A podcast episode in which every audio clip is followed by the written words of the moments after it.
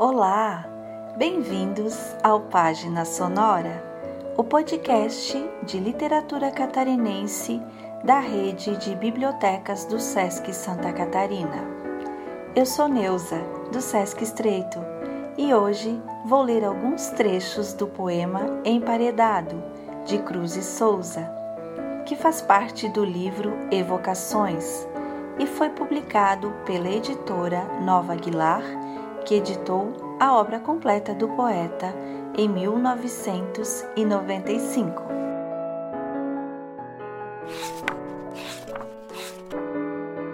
Emparedado. À noite, feiticeira noite. Ó noite misericordiosa, coroada no trono das constelações pela tiara de prata e diamantes do luar. Tu que ressuscita dos sepulcros solenes do passado tantas esperanças, tantas ilusões, tantas e tamanhas saudades. Ó noite mediativa, fecunda-me, penetra-me dos fluidos magnéticos do grande sonho das tuas solidões panteístas e assinaladas.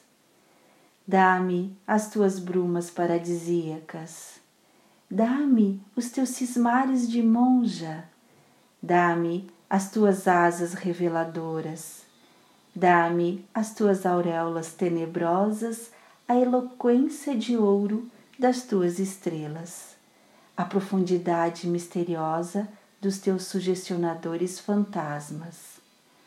Todos os surdos soluços que rugem e rasgam o majestoso Mediterrâneo dos teus evocativos e pacificadores silêncios. Ah, aquela hora era bem a hora infinita da esperança.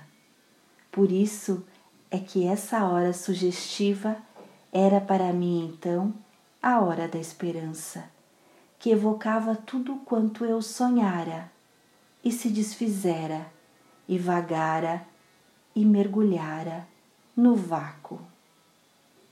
E quando a flor dessa alma se abre encantadora para nós, quando ela se nos revela com todos os seus sedutores e recônditos aromas, quando afinal a descobrimos um dia, não sentimos mais o peito opresso, esmagado. Não, não, não transporás os pórticos milenários da vasta edificação do mundo. Porque atrás de ti e adiante de ti, não sei quantas gerações foram acumulando pedra sobre pedra. Pedra sobre pedra, que para aí estás agora, o verdadeiro emparedado de uma raça. João da Cruz e Souza nasceu em Nossa Senhora do Desterro, hoje Florianópolis, em 1861. Filho de negros alforreados, poeta, colaborou em diversos jornais e revistas e foi um ativista que combateu a escravidão e o preconceito racial.